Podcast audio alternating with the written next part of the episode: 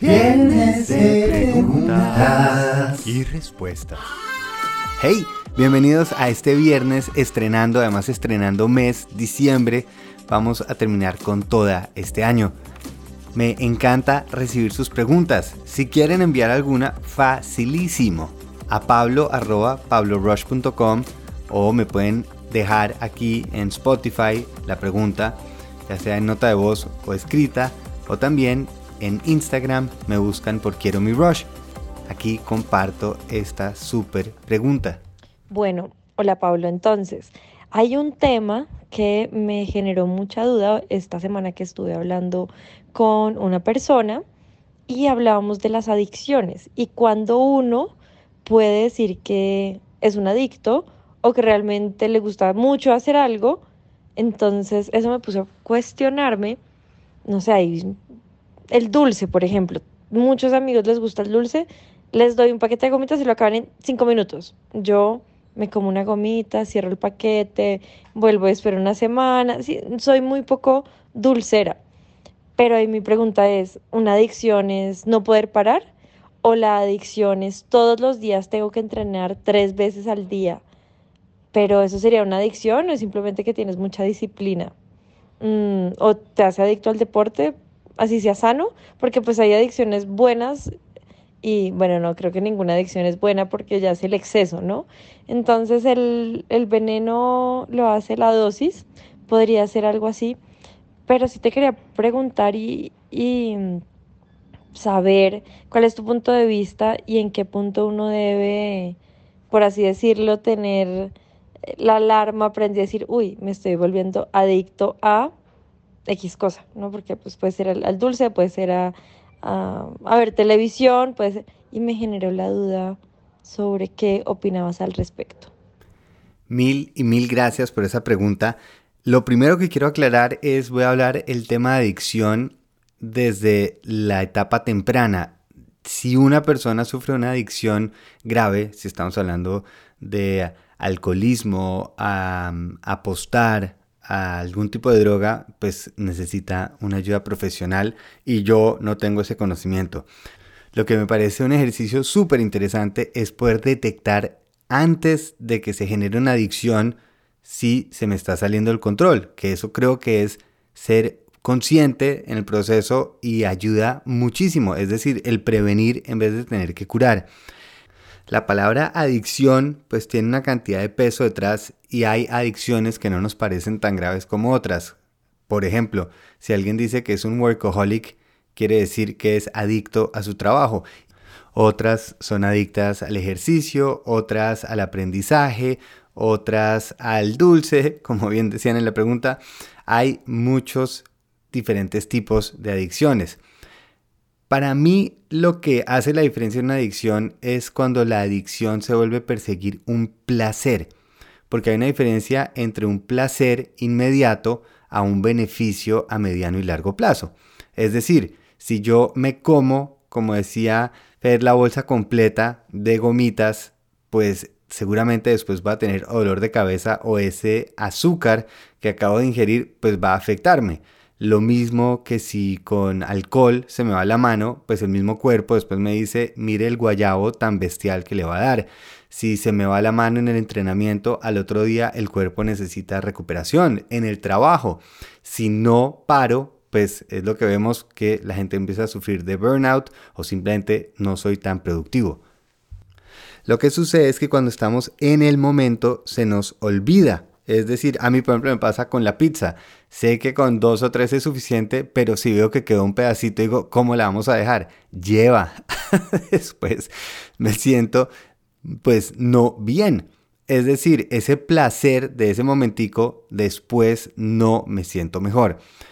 Cuando somos chiquitos nos cuesta más parar, por eso nos decían deje ver televisión y hacíamos pataleta, deje de jugar Nintendo y se armaba un problema porque estamos en un momento donde nos estamos sintiendo con placer. Y obviamente el cuerpo dice esto está delicioso, tratemos de conservarlo. Pasa por ejemplo con la comida. En la industria alimenticia se dieron cuenta que cuando combinan grasas con azúcar, el cuerpo no tiene esa capacidad de tenerlo porque no se consigue en la naturaleza ese sabor. Es decir, el cuerpo sabe con la grasa, si uno se imagina tomarse un vaso de aceite, uno mismo siente como el cuerpo le desagrada y no lo va a hacer. Lo mismo que ponerme simplemente a comerme una taza de azúcar, el mismo cuerpo me genera una reacción. El problema es que la grasa y el azúcar combinada, como los donuts, como la gran, el helado, mecho, la mayoría de comidas que uno no puede parar es ese fenómeno, porque se nos vuelve un placer y el cuerpo dice aproveche mientras puede. Por eso tenemos que estar por encima de ese momento. Por eso cuando niños nos pasa y aprendemos a controlarnos. Por eso una muy buena pregunta que me puedo hacer es esto que eh, voy a hacer o voy a consumir o lo que sea, ¿lo estoy haciendo por el placer? ¿O más me interesa estar repitiéndolo, hacerle una rutina porque me va a traer un beneficio más allá de sentirme bien un momentico? El caso, por ejemplo, del cigarrillo.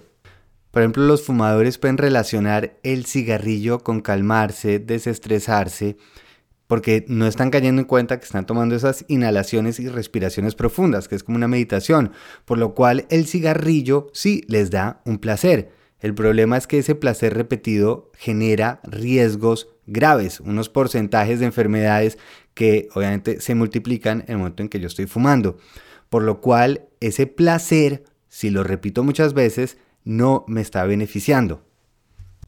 En ese caso, lo más inteligente es qué es ese placer que me produce el cigarrillo y cómo lo puedo reemplazar por algo más sano para mí. En el entrenamiento, hay todo tipo de entrenamiento, pero si yo no dejo que el cuerpo se recupere, tampoco es beneficioso. Lo mismo que dormir es importante, pero tampoco dormir mucho más de lo que yo necesito comer dulce, comer grasa, comer salado, todo es necesario.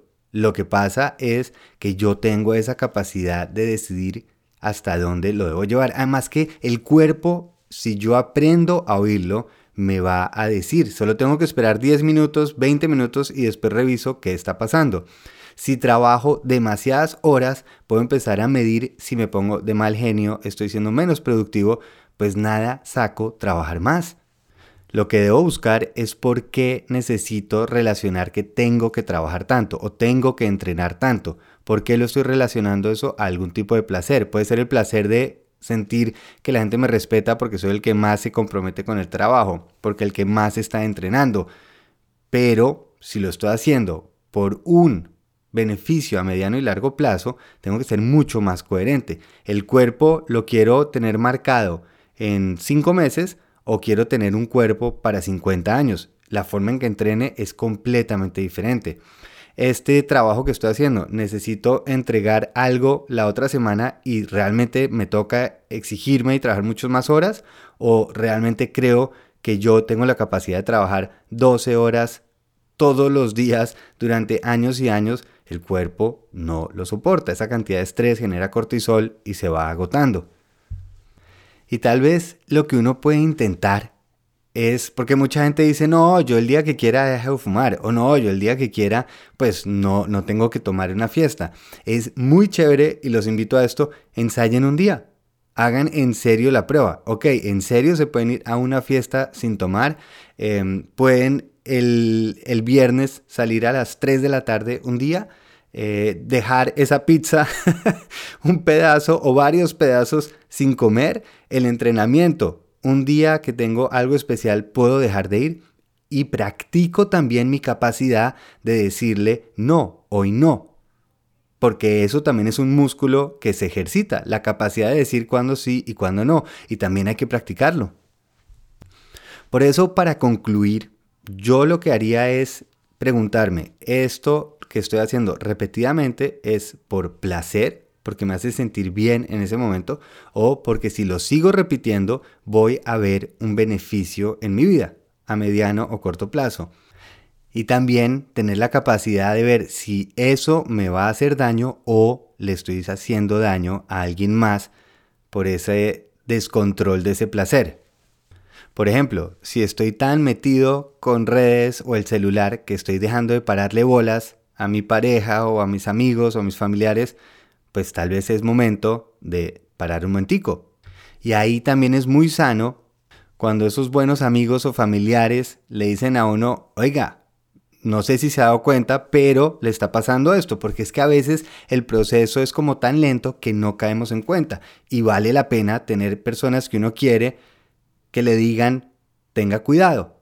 Sí, es muy probable que cuando le digamos a esa persona o nos lo digan, de pronto no va a ser tan sabroso, no va a ser placentero, pero tengamos confianza en que vamos con el tiempo a poder verlo y decir, pues veámoslo en serio, veamos si yo lo puedo controlar o no. Yo no creo que tenemos que hacer las cosas prohibitivas. Yo creo que cuando prohibimos es más difícil. Es mucho mejor si aprendemos a controlar. Obvio, si ya llega un punto en que definitivamente, por ejemplo, mi esposa Julie para dejar de fumar dijo, no vuelvo a coger un cigarrillo y es impresionante, lo dejó de un día al otro y lleva 18 años sin fumarse un cigarrillo. ¿Ella cómo lo maneja? Hoy no voy a fumar, lo mismo que hacen los alcohólicos. Y ese fue su plan. Esto, claro, era una adicción que ella ya llevaba creo que 15 años fumando, entonces es muy diferente, pero si es algo como el dulce, el entrenamiento, el celular, no creo que nos toca prohibirlo. Además, hay cosas de esas que necesitamos. El celular lo vamos a tener que usar. El azúcar se necesita en el cuerpo. Eh, el entrenar también. Simplemente busquemos ese balance. Y lo único que sí estoy es atento cuando el placer me está ganando a mi propia decisión, cuando yo siento que no pude parar cuando quería. Y sobre todo, poderlo identificar y ser consciente antes de que se vuelva un hábito que practicamos, porque una vez que se practica un hábito es mucho más difícil, porque ya casi que el cerebro lo hace sin darse cuenta. Por eso es clave esa ayuda de otras personas que nos ayuden a identificar cuando se nota que estamos perdiendo ese control y nos digan, párele bolas, y nosotros tranquilamente revisamos si sí o si no. Así que, de nuevo, es, ¿lo estoy haciendo por placer o porque si lo repito, mejoro en algo, va, va a haber un progreso, algo que para mí es importante? Segundo, si quiero parar el día que yo diga, hoy no lo hago, ¿puedo? Y tengo ese control, sé que puedo. Tercero, esto que estoy repitiendo le está haciendo daño a mí o a otra persona. Y cuarto, aprender a oír el cuerpo. ¿Qué es lo que me está diciendo cuando me desmadro en algo simplemente siguiendo ese placer? Ser consciente. Si estoy viendo mucho tiempo el celular, vi mucho tiempo televisión, sobreentrené, pues después acordarse cuando estoy en ese momento de pronto pensando en el placer, decirle, acuérdese qué pasa si se nos va la mano. Y empieza uno a encontrar un balance sano a mí personalmente me funciona más ver que esa parte mía no es alguien que se está saboteando o me estoy tratando de hacer daño, es simplemente ese niño que no sabe parar, que era lo mismo que le pasa a un niño que hace una pataleta, un niño que no quiere parar de jugar Nintendo. Pues aprendemos, afortunadamente tenemos tiempo para practicar ese autocontrol, ese llegar a conocernos, nuestro cuerpo, qué necesitamos cuando es momento de parar y qué queremos lograr, en qué queremos progresar. Mil gracias de nuevo, me encantó esta pregunta y ahí queda. Para los que quieran, me encanta hablar aquí estos viernes, tan rico y como tan sabroso. Les mando un abrazo y feliz viaje.